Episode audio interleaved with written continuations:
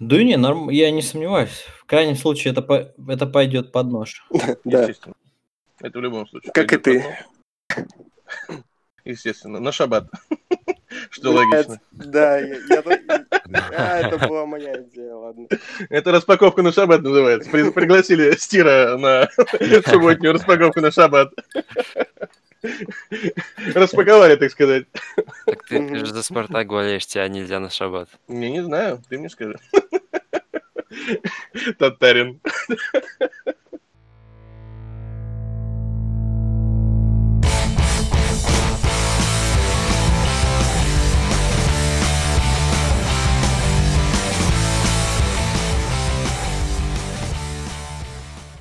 Шалом Шаббат. Сегодня суббота, 19 декабря. Последние выходные перед стартом сезона. Уже установилась зимняя погода, но мы не мерзнем, ведь мы обсуждаем горячие новости из мира NBA. Сегодня у нас в гостях резидент канала Inside и Майка Ю, Вова Стир, Всем привет. человек, который тоже славится своим юморным подходом к делу, Рэй, Yo-yo-yo, ребята, всем привет. и, конечно же, наш баскетбольный гуру Сергей Фролов. Ох, спасибо, что не забыл. А сегодня представлял э, знаменитый аналитик родом из Челябинска Дима. Да, всем привет. Мы рады, что вы нас слушаете. Это подкаст «Ранчо», выпуск номер 17, предпраздничный рождественский выпуск. До старта сезона осталось всего несколько дней. Сегодня мы обсудим самые последние горячие новости, как обычно, и зайдем э, к превью этого сезона с необычного ракурса, а может быть и с обычного, который должен стать новым стандартом. Мы поговорим об игроках. Ну, а пока к новостям. И, наверное, самое более-менее свежее, что стоит обсудить, это продление Яниса. Кажется, это поставило крест на знаменитом лете 2021 года, к которому готовилась чуть ли не половина команд лиги. Даллас, Майами, Торонто, целая масса, огром- огромная масса клубов готовились предложить контракт тому самому, тому самому MVP, Defensive Player года и так далее. Что такое продление Яниса? Вообще, какие у вас эмоции? И хорошо ли это для лиги? И Вообще, для кого это хорошо? В первую очередь хорошо для Яниса, потому что там по 50 миллионов в год он будет получать в какие-то моменты. Так что я думаю, вряд ли он пожалеет. Ну, конечно, спортивная составляющая, видимо, немножко отошла на задний план. Ну и сыграла роль некоторая лояльность э, бедного нигерийского пацана, который вырос на улицах Греции. В целом история, конечно, такая красиво приятная. Если даже у него получится стать чемпионом, то как бы совсем беспроигрышная. Но верится в это слабо, с учетом того, как э, Милуоки провели последнее лето, и в целом, как они привыкли работать с рынком свободных агентов и в целом обменов. Эм, Я тоже воруюсь со своей речью ваш волшебный подкаст. Э, Соответственно, я согласен с Рэем, конечно, что основной э, бенефициар э, в этом продлении это Янис, который с продавца свистулек на греческих рынках дорос до там, 50 миллионов в год в Милуоке. Вот. Соответственно, и са- са- сами, сами Бакс, которые получают отличного ну, MVP, э, Депоя и так далее, которые там в Милоке будет оказываться раз там 50 лет. Из проигравших, я думаю, что в данном случае, ну, я согласен, опять же, то, что учитывая то, как э, Милоки проводит свои трансферные кампании в межсезонье, ну, и там, наверное, уже там обсуждалось ранее многими подписание Богдана Богдановича, э, да и, в принципе, определенные действия, которые не совсем последовательны. Э, Но, в принципе, я хотел сказать, что еще, э, ну и, соответственно, Милоки вряд ли возьмут перстни э, с этим составом, с теми действиями, которые они совершают. Но основными еще проигравшими в этой части я вижу непосредственно нас, любителей НБА, все, все, все около тусовки НБА, которая следит за ними, всеми болельщиками, которые не, не насладятся какой-то э, оперой очередной в межсезонье 2021 года, и мы не сможем последить там, куда же пойдет Янис. Он просто все это на корню обрубил сейчас. Я, честно говоря, не думаю, что он продлится. Ну, посмотрим. А я, наоборот, э, был практически уверен в том, что Янис продлится, поскольку Милоки для него более-менее создали хорошие, хорошие условия, и обмен, на который они пошли, когда практически все себя сняли, содрали всю одежду, продали ра- ради того, чтобы привести Дрю Холлида к нему, после этого э, бросить их прямо сейчас, потому что не продлиться сейчас, это разрушить уже сезон. Прям, прям не сходя с места, потому что после этого разговоров было бы только о том, что он уйдет. И его подписание сейчас – это спасение сезона. Это значит, что Милоки будет бороться и будет играть спокойно. Мне кажется, это очень важно. Это спасает и этот сезон, это спасает следующие сезоны. И я не знаю, почему ты ценишь э, оперу межсезонья. Я бы гораздо меньше ценил, если бы у нас создалась очередная суперкоманда. Если бы Янис перешел в Майами к Адебаю и Батлеру, это было бы опять черт знает что. Это опять лигу можно было бы закрывать. Так что, по-моему, для фанатов, для НБА-фриков вроде нас, это исключительно плюс. Я думаю, что Милоки, он уже давал какие-то гарантии, какие-то обещания еще до этого межсезонья, потому что я не вижу других э, причин для Милоки обменивать все, что у них есть, все пики мира ради того, чтобы получить Джу Холидея, если вы не уверены в том, что Янис у вас продлится. Потому что без Яниса эта команда, ну, она, возможно, будет бороться за плей-офф на Востоке, и отдавать ради этого 5 драфт-пиков следующих лет, ну, это сомнительно. Поэтому я думаю, что Янис а, специально затягивал а, свое вот это вот объявление о том, что он продляется до последнего, чтобы команды, другие команды, которые претендуют на него, которые претендовали теперь на него следующим летом, делали соответствующие мувы, то есть не усилялись сейчас и рассчитывали на усиление именно следующим летом, а не в этом межсезоне. Я бы еще с Вовой не согласился в том плане, что пострадали фанаты NBA. И тут я как раз-таки согласен с Серегой в том плане, что э, чем больше сильных команд, тем интересней. Если из Милоки уйдет Янис, то мы потеряем одну команду, которая считается контендером. Поэтому, наоборот, я обрадовался этой новости. Да не, я согласен, то, что мы глобально с точки зрения конкуренции приобрели только. Так что в этом отношении я согласен. Это я только относительно э, грядущего межсезонья говорил и предвкушаю его. Ну, у нас будет Кавай, хоть, хотя бы что-то. У него есть дядя, у него, может быть, есть другие родственники которые тоже хотят денег. Э, или, или он кого-нибудь усыновит, или удочерит, и нужно будет их обеспечить. Поэтому я думаю, в этом плане проблем не будет, будет весело. Ну, там какие-то иски уже идут в сторону Калая, поэтому не знаю, может быть. Он пока зата... затаится, затихарится где-то в Клиперс на время. У него опция игрока еще на, э, на, на год есть, поэтому посмотрим. Кавай, если ты слушаешь наш подкаст, то ты можешь установить меня. Я, если что, не против. Да никто не против, я полагаю. Я тоже не против усыновить Рея. Я не хочу идти в семитскую семью, извини. Как-то это не кошерно прозвучало. В шаббат еще. Тем более в шаббат. Безобразие. А вы знаете, кому было бы тяжело соблюдать все правила шаббата? Так это Джеймсу Хардену. Перейдем, перейдем к следующему топику. Джеймс Харден. Что он только не творил в последнее время, боже мой.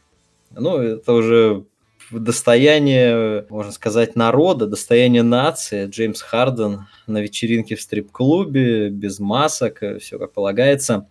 Джеймс Харден в безобразной форме явился в лагерь тренировочный Хьюстона, причем с опозданием, на два дня опоздал, заставил краснеть и тренера нового Стивена Сайлоса, и, между прочим, тем самым подставил своего черного брата. Я тут на днях слушал Стивена Смита, и Стивен И. Смит э, довольно резонно отметил, что Джеймс Харден поступил нехорошо по отношению к своему черному брату, который 20 лет ждал возможности стать тренером. И это тоже важно, ну, в Америке, по крайней мере. Так вот, Харден, он все-таки явился, он будет играть. И фэнтези-менеджеры всего мира спасены, если они уже пикнули Хардена, потому что они получат от него цифры желаемые. Однако большая проблема с тем, чтобы найти, куда Хартона обменять. Он несчастлив, он хочет уйти из Хьюстона, но почему-то никто не хочет раскошелиться.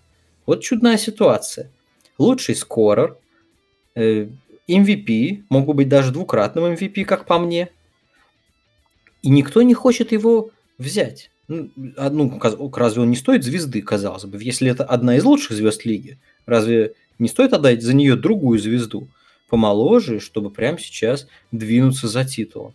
Однако нет, и даже Дэрил Мори буквально вчера заявил о том, что Бен Симмонс для обмена недоступен, в том числе и по Хардену. Вот такая необычная история, как э, лучший, самый лучший атакующий игрок лиги, оказывается, не так, чтобы кому-то нужен. Вот дела. Ну, мне кажется, во-первых, не нужно осуждать Хардена. Эм, я вот за ним наблюдаю и кайфую от него, потому что пацан просто делает, что хочет, и получает удовольствие от жизни, просто живет с кайфом, и, и, и это дорогого стоит. Я надеюсь, он продолжит в том же духе. Вот. А по поводу обменов, тот же Дарил Мори, скорее всего, по приходу в Филадельфию получил сразу какие-то рамки по поводу а, активов, которые он может использовать. Поэтому я думаю, это не его личное решение не обменивать Симмонса а скорее, так скажем, разнарядка сверху. Я думаю, у него какие-то искусственные ограничения есть. Ну и у Харден такой достаточно спорный актив, то есть, несмотря на то, что это лучший атакующий игрок лиги, э, возможно, уже мало кто верит, что возможно построить действительно конте- э, контендер вокруг Джеймса Хардена, поэтому это так достаточно спорно. Я уже не раз говорил о том, что я устал говорить про Хьюстон. Мы почти в каждом подкасте говорим про Хьюстон, и если Хардена наконец-то обменяет, то это, скорее всего, закончится все эти обсуждения несчастной этой команды. По поводу Хардена, но он, конечно, офигел, скажем так. Это мягко сказано. Потому что, во-первых, ты опаздываешь э, на тренировочный сбор из-за дня рождения какого-то там твоего друга-рэпера. А, во-вторых, ты приезжаешь вообще абсолютно не в форме, по телосложению напоминаешь Зайна Уильямсона. И в-третьих, ты еще форсируешь объем. 30-летнего Зайна Уильямсона. да. А, и ты еще форсируешь обмен, при том, что ты уже, по сути, сделал все для того, чтобы твоя цена максимально упала. Как бы понятно, что если ты хочешь обмен в другую команду, то ты хочешь, чтобы у этой команды остались еще какие-то активы. А, чтобы не все отдали за тебя, но это просто, как по мне, непрофессиональный подход к делу, и тут даже не должно быть никаких сомнений в том, что Харден не прав в этой ситуации. Да, я не поддержу идею с тем, что он живет по кайфу. Ну, то, что он живет по кайфу, это понятно, но жить по кайфу тоже можно по-разному. И есть жизнь по кайфу, и есть обязательства. Есть обязательства, за которые тебе платят 40 миллионов долларов в год. И как-то подход к тому, что эти обязательства надо выполнять, мне ближе. И мне кажется, что игрок, э, который хочет убедить окружающих, потому что он способен вести команду к титулу, он как-то иначе должен себя вести. Кто-то представляет себе, чтобы на тренировке не явился Леброн, чтобы на тренировке не явился Коби. Я что... представляю, что Коби не ну, будет Может, не вернется на тренировку, скорее всего, уже. А может, это, может, я имел Коби Уайта в виду. Этот, этот, этот волшебник точно ну, окей, Коби в свое время, когда он был жив. Э, я бы добавил, ага, я просто хотел э, добавить то, что э, я согласен, то, что Харден, конечно, повел себя немного непрофессионально в этом отношении, но э, обратил внимание бы на тот факт, что каждый сезон он приезжает в лагерь таким пухлешом, растренированным, и каждый сезон он добирает по ходу игр свою форму. Это первое.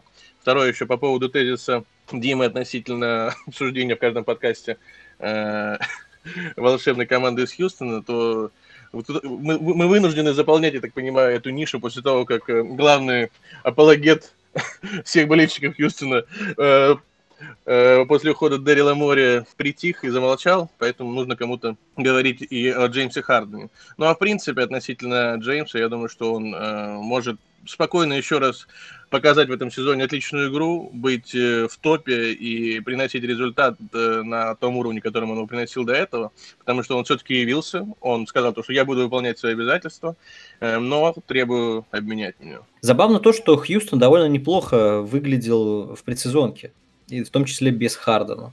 Я посмотрел на Джона Уолла, на Казинса. Да, они старые, больные, травмированные, но они неплохо, кажется, могут играть в баскетбол.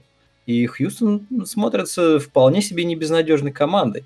И даже без Хардена, мне кажется, она способна за что-то бороться. Ну а с Харденом, по-моему, она не должна стать хуже после ухода Уэсбрука. Это уж точно. По крайней мере, сейчас там как-то более-менее складно распределяются роли. Так что про Хьюстон мы наверняка еще вспомним. Очень не похоже, что Хьюстон куда-то сейчас рухнет в бездну. Ну, это зависит от, это зависит от того, а, что же все-таки случится с Харденом. и кого они получат за него, и получат ли вообще кого-то за него, если он Не, ну, ка- останется. Как, ну, кого-то точно получат. Если он а, останется. Если он не останется. По вернее. сути, по сути, даже вот э, если представь сейчас Джон Уолл, Казинс, э, Эрик Гордон, Пиджи Такера, наверное, тоже надо включать в пакет по обмену, потому что он что-то тоже охамел. Да, Ну, если ну, он явно, он явно показывает, что я вот с этим, я с бородатым. Он, он себя немножко противопоставляет клубу своим поведением. Я, я, я дружу с бородатым. Я не дождался, пока бородатый сдаст тест на коронавирус, но я с ним в обнимочку. Все хорошо у меня. Э, Это понятный месседж. Ну вот смотрите, убирайте Такера и Хардена из состава и добавляйте к Волу, Казинсу и остальным ребятам, даже если мы возьмем пакет э, Карис Лаверта, ну окей, они не возьмут Карис Лаверта, ну, допустим, им удастся Майкла Портера уговорить из Денвера, и, э, Джар- и Карис Лаверта, и там кого-нибудь Динвиди, господи. Ну, Это мимо плова в любом случае. Они не попадут М. в плов таким составом. Ну, объективно. Согласен. Это Это состав болото будет. All-Star травматы НБА. Да. Это будет болото на долгие годы. Поэтому Хьюстон ищет какие-то варианты, мне кажется, а-ля Бен Симмонс. То есть попытка какой-то молодой звезды, которой они там никуда не полезут вперед. Или там даже рассматривается Тайлер Хиро э, и Данкан Робинсон, который, оказывается, является камнем преткновения, и Майами не хочет его отдавать. И именно из-за него не, не может состояться трейд. Очень интересно посмотреть, из чего состоит пакет все-таки, кроме Тайлера Хиро. Вот, вот это все, как бы, это, это для- для цели того, чтобы команда могла стать лучше там в будущем. То есть, если они сейчас отдают Хардена, они все равно не будут, э, как бы, они будут где-то в середине. А, а толку от этого в середине находиться, быть Миннесотой, ну, Миннесота что- была бы не прочь попасть в середину, мне кажется. Сейчас у них позиции так себе. ну, десятое, там, а-ля одиннадцатое место постоянно занимать, без шансов на плов.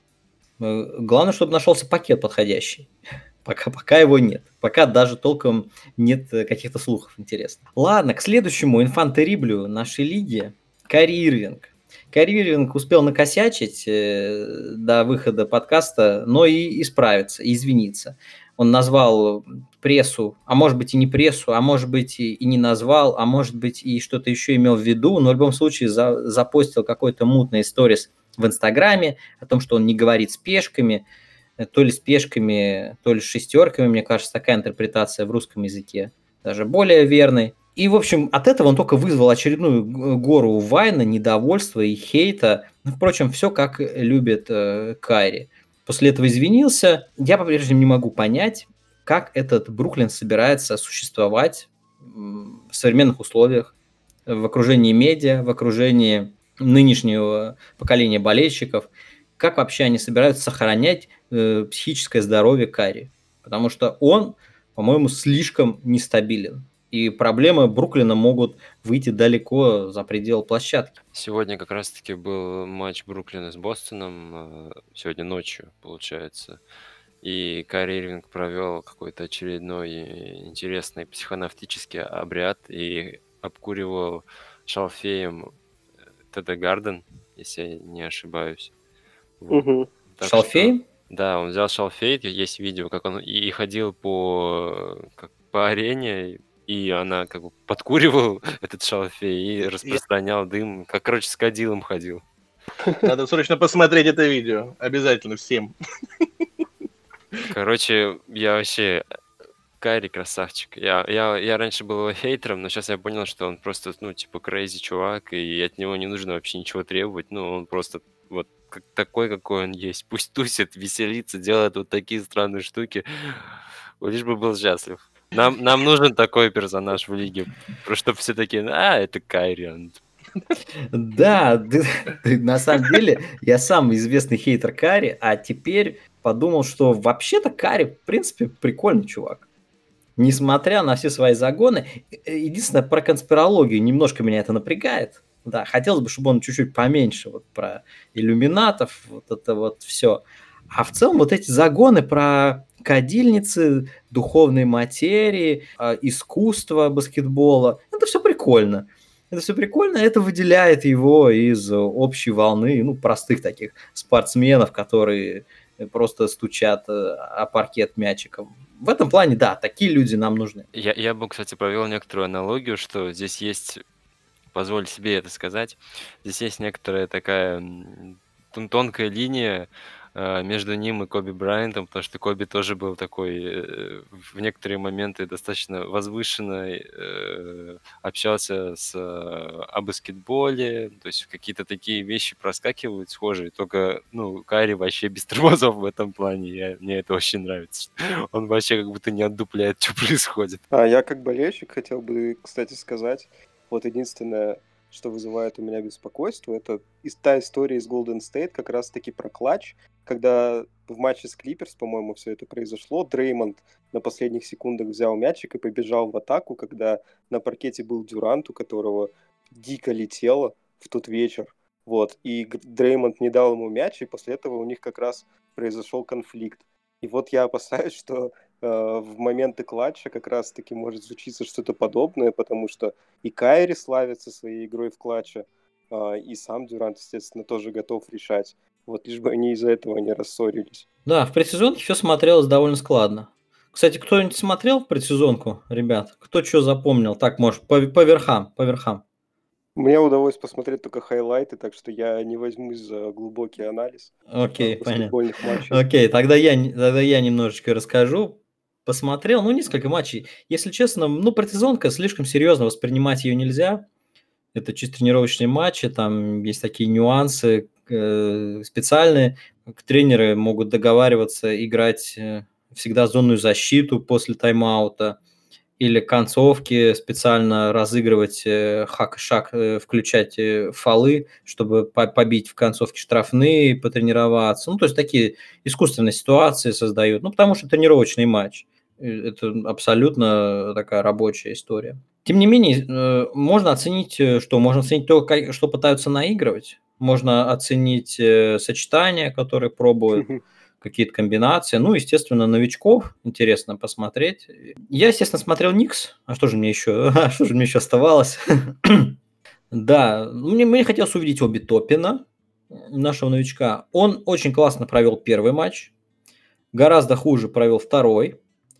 Из-за этого немножечко подмазал впечатление. У него по-прежнему я вижу бросок, это хорошо. Я не вижу у него пока защиты, это плохо, но в этом ничего нового нет, тем более, что он новичок, и для новичка это, в принципе, нормально. Арджи Барретт, наоборот, начал очень плохо, у меня просто кровь из глаз лилась, когда я смотрел его броски в первом матче. Потом что-то, что-то, знаете, даже такая мысль у меня возникла, что, может быть, они немножечко на фоне нагрузок, поэтому в первых матчах э, вроде как не, не очень руки поднимались. Ну, бывает такое, нагрузили, руки потренировались, бросать тяжело, э, форму, ну, не оптимальную, еще пока, не, пока еще не набрали форму. Может быть, в этом причина того, что шутинг у многих страдал. Да, да это не только у Никс, там, посмотрите, какие цифры у Кари были, посмотрите, да почти у всех, ну там никто особо не заморачивался. В конце концов, это предсезонка. В свое время Ален Аверсон, э, по-моему, все сказал про это. Или, или о Попович. По-моему, сначала это Аверсон про тренировки говорил, а потом Попович про предсезонки. Да что, ну, пресизон. Вы че? Поэтому не, не, не слишком серьезно, но но, но, но было занятно, что-то было интересное. В том числе я увидел, что Джон Уолл э, жив и функционирует по-моему, вполне себе нормальный игрок. Конечно, не такого плана, как он был в 2017-м, своем топовом, но, но неплохо. Ну и некоторые другие. Кола Энтони отмечу. Смотрел Орландо. Кола Энтони, я понял, почему они отпустили Агастина, потому что Кол Энтони вполне себе интересный бэкап, такой быстрый и тоже с очень хорошей техникой. Э, интересный, интересный. Ну а главное, перейдем к главному блюду. Э, главная тема, которую мы решили сегодня взять, мы решили посмотреть на лигу с точки зрения игроков. Мы из подкаста в подкаст говорим о том, что у нас лига игроков, что у нас эпоха player empowerment, э, когда игроки рулят процессом и имеют огромное влияние на все и полностью определяют все события в лиге. Вот мы решили с этой стороны и посмотреть на превью, чтобы не перечислять команды, чтобы не говорить о том, что ну как там Атланта, о нет, Атланта, и понеслась, да, ну сколько можно одно и то же мусолить. как конкретный игрок. Сейчас многие болеют за отдельных игроков. Люди болеют за Кари, за Дюранта, за э, Стефа Кари. И, и следя за ним, им не важно даже, что это за команда. Ва- важен игрок. Вот поэтому сегодня давайте по игрокам. Мы подготовили каждый из э, участников подкаста. Сегодня выбрал тройку игроков с самыми интересными сюжетами лично для себя. И мы сегодня по ним пройдемся. И таким образом, я думаю, мы получим какое-то интересное обсуждение, интересную игротскую картину на новый сезон. Володя Стир, давай с тебя начнем. Первый твой игрок этого сезона. Э, да, давайте с меня начнем. У меня игрок такой топовый, прямо скажем. В прошлом году, по статистике, если вы так сразу вы можете угадать, он бросал 25% трехочковые и набирал при этом 21 очко. Совершая при этом, сразу подсказка будет, почти 10 попыток. Ну ладно, это легко, потому что это Стефан Карри, вот, э, о нем я хотел поговорить. Он в прошлом году у нас там отыграл матчей 5, наверное, но с видимо, не успел еще настроить свой прицел. Со своей стороны, почему мне интересно наблюдать за этим игроком в этом году будет? Потому что полноценно можем посмотреть, уже давно не видели его без э, Кевина Дюранта в обойме, потому что в прошлый сезон был скомкан травмой. Может быть, э, мы увидим его прежнего на уровне MVP сезонов, это было бы интересно. Но при этом нужно э, оценивать и учитывать тот факт, что нету Клея Томпсона, который вылетел, к сожалению, с травмой, жалко парня. Ну, вот, я думаю, всем любителям НБА. И, соответственно, это серьезный удар по амбициям ГСВ с точки зрения борьбы за титул и там за верхний посев э, на Западе. Поэтому, э, ну, интересно, в принципе, посмотреть на него с точки зрения какой-то самостоятельной боевой единицы, потому что все равно все время э, вот хейтеры, они всегда же будут говорить о том, что у него всегда вокруг супер окружение, такая ситуация. Э, и вот мы как раз узнаем, наверное, в этом сезоне, если ну, там, избежит, избежит травм что тут больше у нас? Либо это своя какая-то у него есть изюмка, и он может сам тащить, как э, лидер, э, воин, одиночка, ну, на пару с Дреймондом, там, молодняк вот этот Келли Убры, Уиггинса и прочих друзей, или Вайзмана. Вот, э, либо все-таки мы немного подразочаруемся в нем, если ГСВ не выйдет в плоу даже, там не залезет. Поэтому мне интересно будет наблюдать. Я ожидаю от него сезона MVP, но, возможно, это будет что-то другое. Посмотрим. Я, пожалуй, продолжу, потому что один из моих игроков это как раз-таки Эндрю Уиггинс, а, который сменил команду в прошлом сезоне и теперь... Как раз будет играть вместе со Стефом, да, наверное, в бэккорте или как? Да, скорее всего, так оно и будет. Почему мне интересен Уиггинс? Да, я как бы понимаю, что перед началом каждого сезона находятся люди, которые продолжают верить в него, и потом ближе к середине снова разочаруются. В этом сезоне таким человеком буду я, потому что мне хочется верить в то, что Уиггинс наконец-таки возьмется за голову, и его хватит не только на начало сезона, но и а, на протяжении всего сезона он будет демонстрировать достаточно высокий уровень, который он отрезками уже показывал в Миннесоте. Почему я в это верю? Во-первых, а, потому что Уиггинс наконец-то попал в команду, которая, ну, как бы действительно считается контендером. А, Уиггинс уже был в сильной команде, это Миннесота с Джимми Батлером, но называть ту команду полноценным контендером как бы не очень получалось. Это была не чемпионская команда. Сейчас же Уиггинс приходит в команду с чемпионами. И, как мы знаем, нельзя недооценивать сердце чемпиона. Приходит в выстроенную систему, которая умеет развивать игроков, еще немаловажный факт, а, если говорить конкретно о не каких-то вот таких высоких непонятных материях, а конкретных вещах, Уиггинс очень сильно нарастил мышечную массу. То есть я смотрел хайлайты, а, да, я смотрел хайлайты. А, Дим, и... это фейк, фейк-фото были. А, как, В интернете как... мы гуляли. типа как с Карузы, да, это неправда. я шучу, шучу. Это типа как с Харденом, типа Харден вчера и такой подтянутый весь, а на следующий день Харден такой толстый весь э, на, на разминке. Да-да, фотошоп. вот. Но Уиггинс нарастил мышечную массу, это должно а, помочь ему, особенно с учетом того, что ему придется очень много брать на себя защитных функций. Он, кстати, по хайлайтам мне показалось, что он стал намного больше стараться в защите. То есть он всегда очень э, хорошо блокировал броски, но сейчас я вот смотрел, по играм Сакрамента он там несколько раз заблокировал Бегли. Даже защищался против Бегли, у него получалось. И мне кажется, вот это вот его э, улучшение в плане физических данных должно ему помочь. Ну, Бегли не самый, прям так скажем, опасный игрок, против которого тяжело играть. Лак, лакмусовая бумажка. не совсем. Ну, но усилие похвально, да, безусловно. Мне Уиггинс тоже любопытен. Он неплохо начал в прошлом сезоне. Посмотрим, как продолжит. По крайней мере, он казался не таким разболтанным в Голден Стейте. Ну, в Миннесоте э, казалось, что он вообще такой на своей волне, живет, живет в кайф. Вот как Рэй говорил, живет в кайф. Вот он, вот он, вот он кайфовал. Я добавлю еще э, то, что когда уже была стадия плей-офф, э, Уиггинс э, даже комментировал и давал свои комментарии от, относительно Джимми Батлера, то, что он очень уважает его, то, что Джимми молодец и как он бьется. Может быть, наконец-то до него ушли, да, дошли уроки от Джимми, которые он еще давал Таунсу и Уиггинсу. Но, может, уже сейчас, когда он попал в благоприятную среду в Голден Стейт, начал понимать то, что ему закладывал Джимми Бой. Да, и сейчас у него есть Дреймонд, который будет его пинать не меньше если тот будет косячить. Рэй, давай ты. Тогда я продолжу э, другим бастом после Уиггинса. Я думаю, схожая есть история с Маркелом Фульцем. Да, да, да, да. В целом, я, я думаю, многие знают, что мне очень нравится Маркел Фульц, я не скрываю этого. И надеюсь, что у него все получится. Я думаю, этот сезон может стать для него прорывным. Будет интересно за этим наблюдать. Вот как до этого сказал Серега, диджей Августин покинул Орландо, и теперь, в принципе, у Маркела есть карт-бланш. Единственный его соперник по позиции Коул Энтони. Думаю, что с ним-то он уж справится, надеюсь. Вот. Я думаю, у него все шансы в этом году удивить нас и все-таки начать оправдывать авансы, которые я ему выдаю.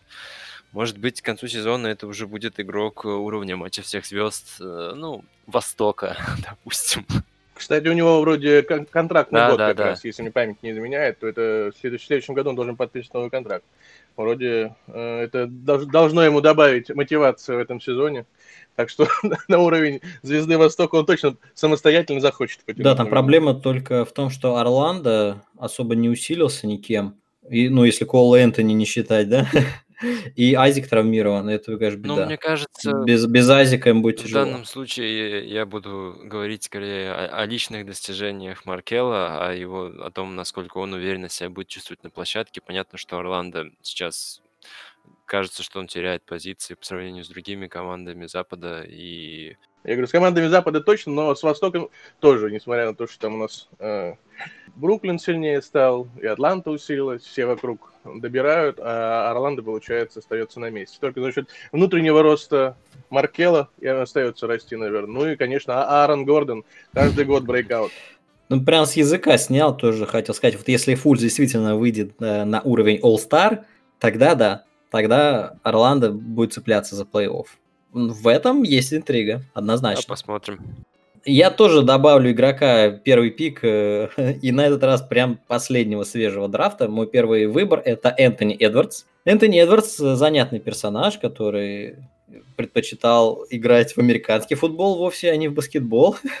И почему-то закончил тем, что его выбрали под первым номером. Такая вот забавная история. Из колледжа Джорджия. Интересно, что только один игрок э, был выбран так высоко на драфте, как Энтони Эдвардс до этого в истории. Знаете кто? Из колледжа Джорджия. Энтони Беннет. Хороший вариант, я тоже о нем думал. Нет, нет, нет, это положительный пример. Это Доминик Уилкинс. Неплохо. Да, они оба из Атланты. И это действительно интересный пример. Ну, и, конечно, никаких совпадений говорить не приходится, это просто факт. Тем не менее, Эдвардс, я посмотрел первый матч в хайлайтах предсезонке, затем два я посмотрел, ну, я чисто мотал э, куски, где Эдвардс играл. Не смотрел полностью игры, а э, просто листал, где он находился на площадке. Что отметил? Провальный первый матч, тяжелые дрожащие руки поначалу, и я даже высказался, написал об этом э, в Инстаграм, в Телеграм, что меня это ужаснуло. И во второй игре намного лучше, намного комфортнее, Э, какое-то взаимодействие, агрессия, проход э, прорезался и бросок с получения и даже сведения. То есть, в принципе, смотрелось очень даже неплохо. Они играли с Далласом. Ну, там не сказать, что защита какая-то была существенная, но он э, двигался, э, защищался против Тима Хардуэ, неплохо его накрывал. В общем, старался. При этом он атлетичный. Да, я отметил, что у него немножко э, такая мышечная масса со склонностью к набору жира, но пока что он молодой и, я думаю, должен держаться. Но он и атлет. Он атлет, он мощный. Когда бежит в проход, то от него отскакивали даже центровые, даже э, Макси Клибер не мог устоять перед ним. Поэтому выглядит очень даже э, интригующе. Так что ли? В конце концов, его выбрали под первым пиком. Меня смущает пока что только то, что он не очень вписывается. Вот э, удачный у него матч был в предсезонке, там, где не играл Дианджело Рассел. Я не понимаю, как они будут играть вместе с Дианджело Расселом, потому что Рассел, он играет э, только для себя, смотрит только на себя, ну, максимум на своего братика Таунса. Во втором, юни, во втором юнити с Рубио, вот, э, может быть, там Эдвардсу удастся раскрыться. Меня он сумел заинтересовать, я, безусловно, буду следить за ним, э, буду посматривать матчи даже Миннесоты, уж что поделать, такое вот бремя. Я бы вообще сказал конкретно не про то, что у него проблемы будут с Расселом, а проблемы у него могут быть с игровым временем, потому что позиция защитника в Миннесоте перегружена кадрами. Помимо Рассела еще есть Рубио, которому тоже как бы надо много играть. Есть Бизли, которому дали новый контракт. Я бы вообще на месте Миннесоты как раз-таки собрал бы пару игроков, там, не знаю, того же Калвера или, и, например, какого-нибудь Акоги, и скинул в тот же Орландо за Гордона, потому что как раз-таки с форвардами у Миннесоты большие проблемы. И я думаю, что тому же Эдвардсу придется много играть на тройке, но он крепкий, он может играть на тройке. Атаки-то он точно сможет играть на тройке. Ну а защищаться против форвардов, ну, не знаю. Огромные ребята все в НБА. То есть вначале, конечно, он говорил о том, что хочет в НФЛ, вот, и хотел бы там играть. Но вот сейчас поиграл первый сезонный матч и говорит, что с этими тоже не просто большими бугаями играть. Да. В общем, Эдвардс, первый пик, пока что здорового человека. По крайней мере, не вызывает э, настолько противоречивых эмоций, как Зайон у нас в прошлом году. Тот был очень уж чудаковатый. А этот, ну, ну посмотрим. Любопытно, любопытно. Давайте дальше. Так, если мой черед, то у меня э, на карандаше еще один великий игрок за свои деньги, э, Норман Пауэлл. Я за ним хочу последить в этом сезоне пристально и всех призываю к этому. В прошлом году, если там кто-то следил за НБА вдруг в прошлом году, Норман показывал очень серьезный прогресс в части своей эффективности, в части своей, ну, в части профита, который он приносит команды. Он поднялся в минутах значительно, то есть, ну, там, 50% где-то увеличение игрового времени было, а его э, эффективность, она увеличилась там вдвое. Он стал набирать в два раза больше очков, э, при этом по своим, по, свои, по своим процентам, по попаданию трехочковых, э, EFG его не упал. Он, соответственно, остался на высоком уровне под 50%. Эм, я просто в прошлом сезоне парня там выкосили травмы, он очень толково смотрелся, у него было пару отрезков, там, когда он на месяц выбывал, а когда, у него, когда ему давали минуту, он оставался топовым и эффективным гардом, который приносил результат.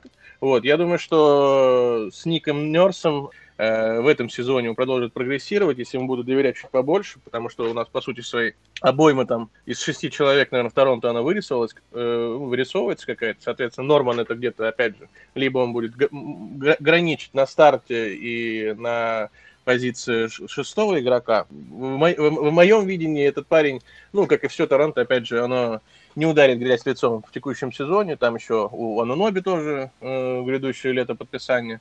Э, у Пауэлла опция игрока на следующий сезон. Э, ну, имеется в виду на 21-22. Вот. А грядущее лето, может быть, он тоже решит выйти на рынок свободных агентов, если ударно проведет это, э, этот сезон. Вот. И отхватит себе денег на вот этом большом рынке, когда они будут у команд. Я за него поболею, и чтобы у него было поменьше травм. Ну и за Торонто тоже все вместе. За великого Кайла Лаури. Я, наверное, назову следующего игрока. Я не хотел его до этого называть, но пока ты рассказывал про Пауэлла, я о нем вспомнил. В прошлом году в фэнтези я чуть не обменял Блейка Гриффина на Нормана Пауэлла, но все-таки отказался от этой идеи. Ну, в принципе, пожалел об этом. Вспомнил потому что- великого Блейка. Да, да, и я решил, что все-таки назову Блейка вместо одного из игроков, которых я выбрал до этого. Это Потому правильно. что надеюсь, что он выйдет хотя бы на 50% э, того уровня, который он показывал до предыдущего сезона, потому что там был реально 50%, праймовый Блейк. 50% мощностей Нормана Пауэлла хотя бы он выйдет, будет неплохо. Ну да, хотя бы так. Потому что прошлый сезон был, конечно, пипец разочарованием. Блейк не должен заканчивать вот так. Но он начал же уже, мне кажется, настрой у него боевой. Если видели, как он Томаса Брайанта в спину толкал и улыбался потом очень у него Да, офигенно было. Просто крутой чувак. на, на уровне держит Марка правильно. Блейку в новом сезоне я хочу пожелать обмена хорошего. Это, наверное, основное. Ну, в любом случае, ему нужно валить из Детройта, потому что в его состоянии, с его историей травм и с его скиллами тратить время в Детройте просто обидно и бессмысленно. Я желаю ему найти хорошую команду, и это непросто, учитывая все его условности. Он должен показать максимально крутую игру, чтобы кто-нибудь позарился. Э, Может быть, такие... на- на- Там слишком, слишком тяжелый тяж- контракт. тяжелый, тяжелый. На Хардена, на Хардена Ты- надо обменять. Тут нет, тут требуется вера определенная. Да, обсуждали его обмен на Уэстбрука, до этого он не состоялся. Найти другой такой же тяжело, но можно, но можно посмотреть. Да, согласен. Тут, наверное, только, только Вера может помочь. Интересный сюжет, проблема только в том, что неинтересная команда. Поэтому смотреть будет тяжело, разве что highlight. Ну, Блейк ради этого и существует, по-моему, в рамках НБА, ради хайлайтов. Хорошо, Дим, давай ты. Я продолжу тему с новичками. А, Я бы обратил внимание на Ламела Болла. Я считаю, что он должен был быть первым пиком, и сейчас, судя по, опять же, хайлайтам, он наиболее э, близок к тому, чтобы считаться главным президентом на звание новичка года. Парень потрясающе видит площадку, потрясающие передачи раздает, а, показал возможность свою а, попадать в трешки, хоть и вот, это, вот этот вот их фирменный а, боловский релиз, который им, видимо, ставит их батька, и потом они страдать будут э, на протяжении всей своей карьеры из-за того, что у них такая низкая точка отпускания мяча из рук. Но, тем не менее, Ламело, мне кажется, наиболее талантливым игроком с драфта. Да, у него определенно будут проблемы в плане физики. Мне кажется, именно физические данные — это то, с чем можно э, работать легче всего. А, Поэтому будущее Ламела Болла мне видится наиболее ярким с этого драфта. Такой true PG. Многие э, скучают как раз по тем временам, когда разыгрывающий был нацелен в первую очередь на пас. Это вот такие разыгрывающие по типу Рейджина Ронда, которым лишь бы ассистов э, раздать, и как бы они могут э, ограничить свою роль в плане набора очков. Вот, у Ламела видится идеальным вообще распасовщиком, а, поэтому тоже буду вот за ним следить. Слушай, Дим, но ведь э, это же было связано с тем, что он бросать не мог. Если ты, не- если ты не можешь бросать, ну, тебе остается только передачи раздавать. Что Ронда, что Рубио, вот тебе и труп ПГ. Да, Такая спорная история. По нынешним временам это не, не Ага. А кто-то смотрел вообще матчи Бола? Мне просто интересно, он там как в защите, ну, тут кроме того, что он умеет давать пасы, ну и, наверное, Я подбирать немножко подбор. посмотрел, но я, я не готов. Мне, мне почему-то не понравилось. И по- ну, я не могу рационально сейчас объяснить. Меня не а зацепило. меня зацепило. А Дима Да, может я- у- рационально, у меня- раз он У меня за него максимально голосует? нерациональный интерес. То есть, ну, я посмотрел хайлайты, опять же, и меня как раз-таки зацепила именно его креативность. Он раздал кучу, просто очень много очень красивых ассистов вот за эти несколько игр, которые провел. Там и за спиной он отдавал, и через всю площадку. А, вот меня именно это зацепило. То есть это нерациональный интерес. Ну и Шарлот про... это не про рациональность, конечно. Да, там такой забитый бэккорт, забитое все. Пока Бол как-то я скептически смотрю на него. Оно, кстати, а релиз, релиз ему починит. В этом как раз я большого беды не вижу. Ну, Лонзу вроде как не починили. Нет, точка релиза фиг с ней, но хотя бы он перестал уводить мяч А, ну влево. это да. Бросает он теперь хотя бы от груди, а не от плеча. Но все равно это как бы, насколько повысил Он стал полезность его он, броска? Кстати, да, нормально заметно, заметно, заметно повысило. Не-не-не, тут, тут, тут спорить не с чем, достаточно посмотреть э, процентовки. Там все окей, более-менее. Да, еще мне нравится, что он э, не стесняется уходить в угол. Он попадал несколько трешек из угла, причем даже две подряд в одном матче. То есть это не совсем такая точка, откуда принято бросать именно разыгрывающим, но его это как-то не смущает. Не, ну это тренируется. Хорошо, не, я рад, что он работает. Мой второй игрок, давайте к этому. Я решил взять суперзвезду. Хотел выбрать какую-нибудь звезду, чтобы за ней тоже следить, чтобы не смотреть только, только всякие говнокоманды, типа Миннесота или Никс, или там Кливленда, а что-нибудь поприкольней. Я решил, что Кевин Дюрант, наверное, самый интригующий из суперзвезд в новом году. Да, похоже с тем, как э, Володя говорил про Карри, у Дюранта будет вызов э, стать альфа-самцом в контендере и, и доказать, э, наконец, легитимность этих притязаний. Да? Он уже был лидером в Оклахоме, а затем в Голден Стейте он был всего лишь одним из многих, многих олстаров. И вот теперь у него есть Карри, Карри Ирвинг, который вполне убедительно доказал, что он не годится на первую скрипку в контендере. Тут уже вопросов нет – это пусть очень крутой, очень полезный, клатчевый, надежный, когда, если у него все в порядке с психикой, э, оруженосец. Но не более, не, не, не лидер. Лидером должен стать Дюрант. Он круто смотрелся в предсезонке. Это порадовало, это вдохновило. У него все отлично с техникой. Э, у него все отлично с разнообразием. Он выглядит довольным собой. Это круто. И хочется, чтобы он убедил нас всех, что он действительно лучший игрок на этой планете. Потому что именно таким он выглядел в Golden State, но мне хочется и мне интересно увидеть на то, как он докажет это уже, так сказать, в полевых условиях. В команде, которую он выбрал сам, которая строится вокруг него, по его условиям. Мне хочется, чтобы он этого добился, потому что это выведет его несколько в другой тир игроков в истории НБА. Мы будем в этом, если он добьется успеха с Бруклином, то мы поставим его на один уровень уже с величайшими. Он будет претендовать на топ-10 истории. Ну, согласен с тобой, то, что Дюрант – это очень интересный сюжет в этом сезоне. Я не согласен с точки зрения того, что относительно прогнозов твоих, то, что он там, ну, точнее, я понимаю, что это скорее рассуждение на данный момент, но то, что он э, сможет э, показать уровень, хотя бы вернуться на тот уровень, который у него был Э, в Golden State. Я лично не верю, что после такой травмы это возможно.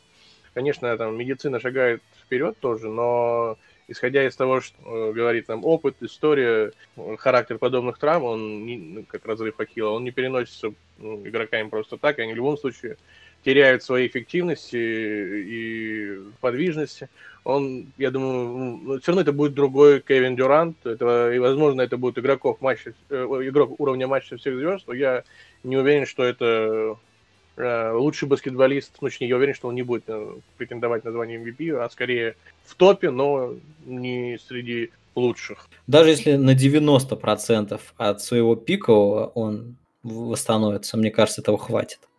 Другое дело, что он, возможно, будет беречься и просто не сыграет достаточно матчей, чтобы за MVP бороться. Это возможно. Ну, посмотрим, пожелаю лишь здоровья. И психического здоровья Кайри Ирвингу. Это, Кевин Дюранту, я думаю, тоже следует поработать в этом направлении, поскольку э, у него тоже наблюдаются некоторые проблемы именно с точки зрения уверенности в себе, э, там вот эти все фейк-аккаунты, там переписки с болельщиками в Твиттере. Он, конечно, в народ выходит, это уважаемый, и он дает обратную связь людям, вот, это ценно. Но я думаю, что если ты, ты должен сосредоточиться на себе, ну, в первую очередь, думать э, там о результатах каких-то, а не о том, что какие-то болельщики пишут тебе в интернете. Ну, потому что таких болельщиков миллиарды, они могут писать что угодно. И поэтому отвлекаться на это, я думаю, это ошибка с его стороны. Нужно немного больше сконцентрироваться, как послушать э, дядюшку Дрю, который говорит то, что с пешками не надо общаться. Вот. True story. Володь, давай закрывай свою тройку. А, ну и моя тройка, да, завершает ее мой мальчик любимый, которого тоже... Я вообще вот всех игроков, которых перечислял, я их э, где-то набрал в фэнтези-лигах на ESPN там, или где-то еще. Вот, всем рекомендую, кстати. И у Сережи есть своя лига, там он играет, э, там играем. Так что играйте фэнтези, это тоже способствует интересу. У нас, у нас сегодня а, драфт будет В, в обеих лигах. Ну, да, как в раз. обеих лигах сегодня Да, после обеда. Собственно, э, в этом отношении у меня третий мой игрок, э, который тоже у меня в одной из киперлиг моих является осно- основ- основой моей команды, Пол Джордж. Э, Я про него хотел сказать, потому что его контракт, который он получил и так далее, народ смеется, веселится, не верит в Пола, а зря. Потому что Пол Джордж, на минуточку, э, он только как вылетели они из, от э, Денвера, да, они вылетели, обидное поражение, но он сразу в раздевалке всем заявил то, что, ребята, нужно собраться и в следующем сезоне бороться за чемпионство. Он, потому что именно за этим пришел в Клиперс. И как бы вот все его новости, интервью читаешь, понимаешь то, что Пол думает именно о том, чтобы захватить, за- забрать титул. И он говорил о том, что я не мог этого сделать с Индианой, поэтому я ушел. С Расселом, но он тоже кое-что понял за один сезон, что он показал уровень э, третьего игрока в лиге, там он был третьим в голосовании на MVP, и реально, э, пока травма не подкосила, он претендовал на эту награду.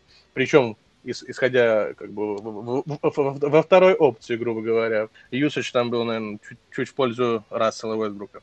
Все равно, конечно, тоже давят, хейтят его, то, что такие деньги мы большие выдали, тоже все это обсуждается.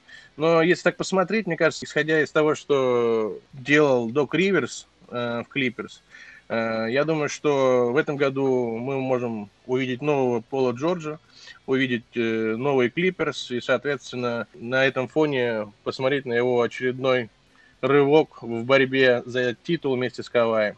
Вот, но э, тут, мне кажется, еще немаловажный факт, что они реально не очень дружны были с Доком из-за давних еще историй, то, что Жора несостоявшийся зять э, Дока Риверса. Там другая девушка у него, жена вот у него, которая получила перстень раньше него. Посмотрим, может быть, в этом году Джо- Джордж догонит свою пассию и тоже получит заветное кольцо. Я в него верю. Наконец-то, я думаю, он выйдет на проектной мощности и докажет всем, что достоин такого контракта. Да, мне кажется, контракт э, продления это пойдет на пользу, как и в ситуации с Янисом. Это добавляет уверенности тому, что Клиперс э, не разбежится, не развалится после этого сезона. Поэтому, по-моему, хорошее решение. Я думаю, что вслед за Джорджем высокая вероятность, поэтому что и Кавай продлится, и Клиперс более-менее должны починить химию. А сам Джордж, э, ну, у него сейчас немножко не, не лучшая ситуация из-за провала в плей-офф. И знаешь, когда он сказал про чемпионство, э, ты должен сам соответствовать э, словам, да, и первый, до- должен вести своим примером, наверное, в первую очередь. Это, это точно. Но он там заявляет, о том, что я закончу сезон с 95 рейтингом 2K. По рейтингам 2K у нас тоже наличие. О, по рейтингу, ну, по рейтингам 2K, да, Треху можно прокачать, да, по рейтингам 2K. Но главное, чтобы он тренировался не в 2K, а на, на реальной площадке. А Вообще есть, конечно, э, предпосылки думать, что у Клиперс сезон сложится намного лучше, чем прошлый. Во-первых, у них сменился тренер, а, теперь, Потому что прошлый был дно. да, и они слишком как-то легко отдались Денверу по итогу. А, а во-вторых, они наконец-то получают возможность сыграться. То есть Пол Джордж прошлый, прошлое начало сезона лечился, и потом еще из-за блот менеджмента Кавая, из-за того, что Джордж тоже пропускал матчи. Мне кажется, им просто не хватало той самой химии, и в плей-офф это очень сильно сказывается, потому что вы должны много времени проводить вместе на паркете, и если у вас нет сыгранности, то, то это может не работать, особенно если у ваш тренер Док Риверс. Мне хочется увидеть хороший баскетбол от Клип. Э, игра Клиперс в прошлом сезоне, это было отвратительно. Я не мог это смотреть. Там были прекрасные игроки, прекрасный состав, и я, меня просто тошнило от их игры. Единственное, что я хочу, чтобы это изменилось к лучшему, в том числе в отношении Пола Джорджа, естественно. Я, конечно, не уверен, что он в плей-офф э, себя оправдает, но уж в регулярке пора быть в топах. Ну, я с точки зрения игры не уверен, что сильные изменения какие-то произойдут Тайрон и Лю, потому что, как верно, э, Док Риверс тоже сказал, Тай сидел рядом со мной слева.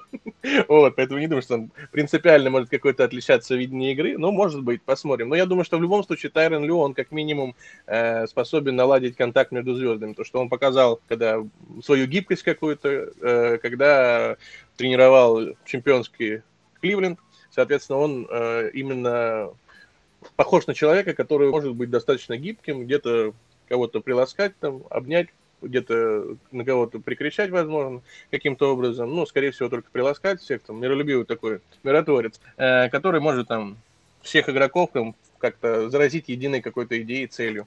Поэтому в этом отношении, думаю, как раз, что, может быть, за счет химии они могут вылезти вперед. Насчет рисунка игры, ну, посмотрим. Ну, там, кстати, как раз Леброн вспоминал и уважал Лю э, не столько за ласку, сколько, наоборот, за твердость и требовательность. И Леброн это ценил, э, потому что это дисциплина. То есть ну, в, в этом плане... Леброн, конечно, много может что говорить, там, на самом деле, когда под него все прогибаются. Не, ну, я не говорю... Ну, окей, окей. Рэй, давай твой третий. Окей, давайте я выберу Лаури Марканина по такому же принципу, что и Вова. В прошлом году я обменял Лаури себе в команду фэнтези, начал за ним следить. Прошлый, прошлый сезон был разочаровывающий, как и у Блейка. Тому были причины. В принципе, там все очевидно. Они использовали не того тренера в Буллс, э, физрука Бойлана, и такого талантливого семифутера использовали как спот-ап-шутера, что является, конечно, разбазариванием таланта.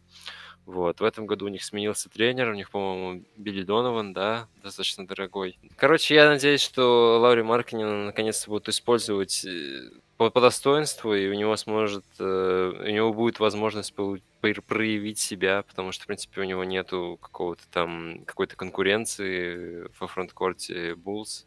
Я, я верю в него. Ну, у Марканина, по-моему, нет оправданий тому, чтобы не прибавить. Ну да, у него было... На... Для, для, него, для него все условия.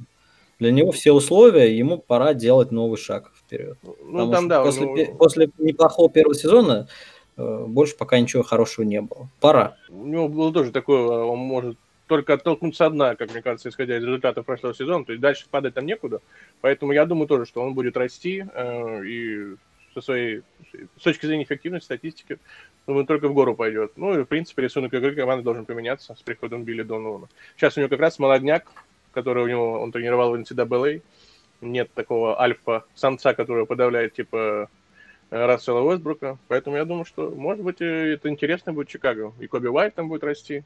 У него там тоже неплохо по предсезонке. По бокс-скору аналитика идет.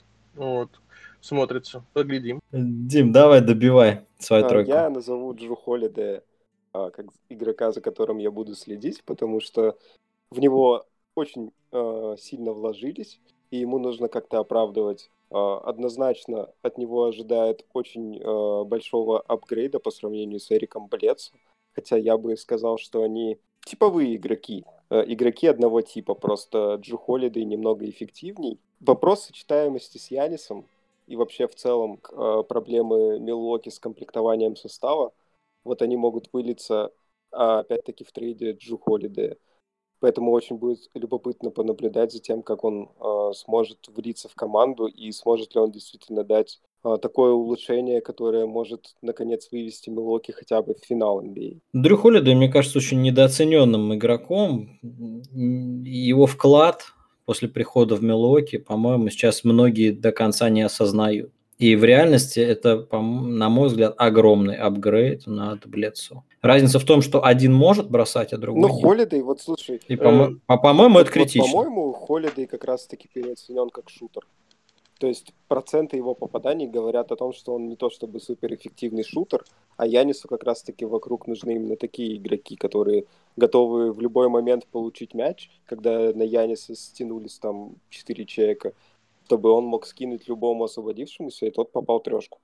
Холидей, Холидей, конечно, неплохой шутер, но он и не является таким прям супер э, шутером, про, которого прям точно можно сказать, что вот он э, совместим с Янисом. Я согласен, кстати, что он не супер шутер, но он точно лучше, чем Блецу в этом отношении. Последний э, сезон в Нью-Орлеане он как раз-таки, мне кажется, практиковал э, именно в значительно большей степени свою трехочковую. До этого он был тоже там на уровне один, а, а, полтора одной трешки выброшены, а в этом году там у него больше двух было вроде, если не память не изменяет. И, соответственно, также важный факт, в моем понимании, это то, что Блецо всегда пропадал на уровне плей-офф. То есть мы просто не видели этого игрока. Это, это не плей-офф, и это какой-то еще, еще, еще худший уровень относительно своих возможностей. Мы его просто, он уходил полностью в тень. Жру, конечно, не особо часто радовал нас выступлением Плови, но когда мы его видели, например, там, э, в той единственной серии, э, которую они с э, Портлендом. Дэвисом вы, вы, вы, да, вышли в плей-офф, да, в Портленд, в Портленд, то он там как раз-таки был топ of the топ, и э, Лиларда ел, кушал просто на завтрак, и, и в атаке тоже давал профит. Поэтому я думаю, что именно на уровне плова, куда Милок, без, ну, безусловно, попадет, он сильная, сильная опция и может добавить именно в этой части, потому что зачастую, когда ты смотришь на Милоки в плове, как в этом сезоне, ты просто, вот это происходит э, утыкание э, Яницев больших, которые просто выстраиваются перед ним стену, там безысходность какая-то, и никто не может ни игру на себя взять, ни, ну, то есть Миддлтон там, Миддлтон там одну игру какую-то брал на себя, что-то порешал где-то с Майами. В остальном просто ты не видишь, за счет чего команда будет э, играть. Возможно, он даст вариативности этой, когда Яниса не пойдет или где-то будет какой-то стопор для него, то этот сможет взять на себя игру. Именно, именно это и важно. Джеру Холидей – это создать шот-креатор, человек, который сам себе создаст бросок, обострит ситуацию. И это именно то, чего в плей-офф не мог делать Бледсо. По-моему, именно это вот ключ к прогрессу Милоки, э, которого многие не ждут, но он может произойти. Ну, он реально добавит вариативности. То, как раз о чем мы говорили во время плей-офф. То есть, что у Милоки нет плана Б никакого. Возможно, достаточно талантливый игрок даст возможность какую-то для гибкости ну и последний игрок на сегодня, это мой третий игрок. Э, долго думал, никак не мог кого-то выбрать. Вроде бы и из них хотелось кого-то взять, но потом я решил, что назову Кристиана Вуда. Э, мне интересно, как именно себя проявит Вуд после получения денег как мы ждем чего-то, подвигов от игроков в контрактный год, а Кристиан Вуд наоборот. Вот он денег получил, авансы получил, теперь пора оправдывать. И, по-моему, у него отличная ситуация для этого. У него хорошие партнеры, у него хороший разыгрывающий будет Джон Уолл, может быть, подвезут еще кого-то интересного. Начнет он играть и с Харденом в том числе. А с Харденом могут быть интересные пик-н-роллы. Поэтому среда вполне позитивная у Вуда, и мне хочется за него поболеть, э, хочется, чтобы он посрамил скептиков, которые считают, что он всего лишь мусорил статку в Детройте. Я, я верю в Вуда, и к тому же я уже поспорил насчет того, что через два года Вуд будет котироваться выше Роберта Ковингтона, и я хочу выиграть в этом споре. Через два года сколько будет? 30 примерно. Не так много. Ну, я добавлю, что я лично в Вуда не верю, пока он выглядит дутым мыльным пузырем. Время покажет, конечно, но, по-моему, он очень как-то перехайплен и переоценен любителями.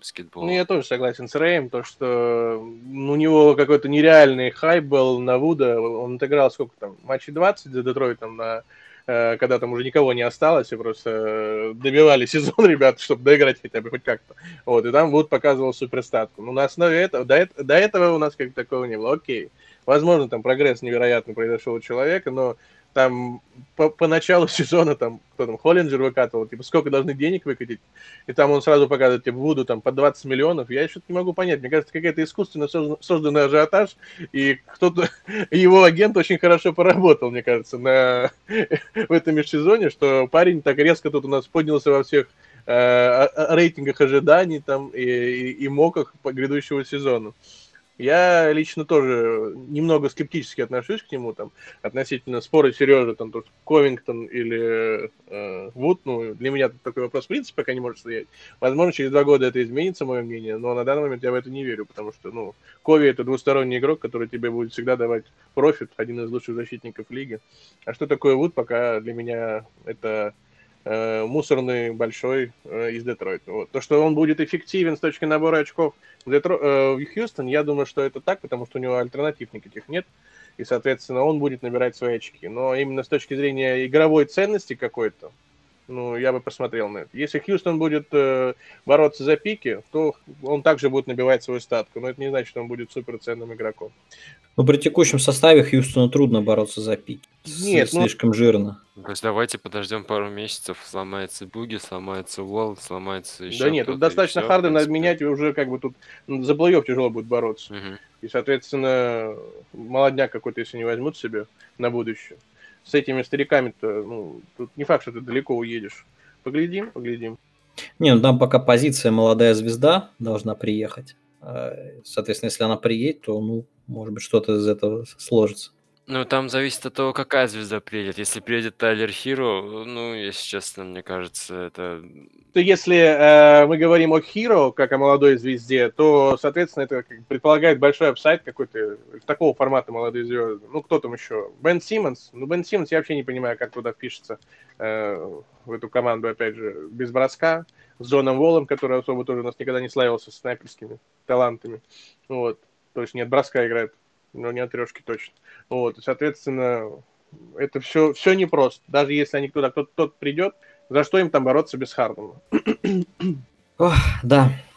И тем не менее, Кристиан Вуд, это был последний пик на сегодня. Мы решили делать более компактный подкаст и не будем рассусоливать по два часа, многим тяжело слушать. Я надеюсь, сегодня все было весело и классно. Спасибо, ребята, всем, кто поучаствовал. До, до новых встреч в новом году. Это был последний выпуск э, в 2020-м, проклятом, пандемичном и ковидном. Дальше мы вернемся в эфир в 2021 прекрасном, замечательном году, в котором будет баскетбол, в котором будет НБА, и мы будем обсуждать настоящие регулярные матчи. Будет много веселого. Э, уже на следующей, уже на следующей неделе у нас будут рождественские матчи, потом новогодние. Ну, мы отдохнем немножечко, нам нужно будет э, тоже расслабиться и набраться свежих эмоций. Затем мы вернемся. Подкаст Ранчо продолжит зажигать, как всегда. В общем, всем спасибо, ребята, прощаемся и желаем всем э, здоровья, счастья и баскетбола в новом году. Спасибо за то, что пригласили, ребят. С наступающим. С наступающими праздниками. Всем пока.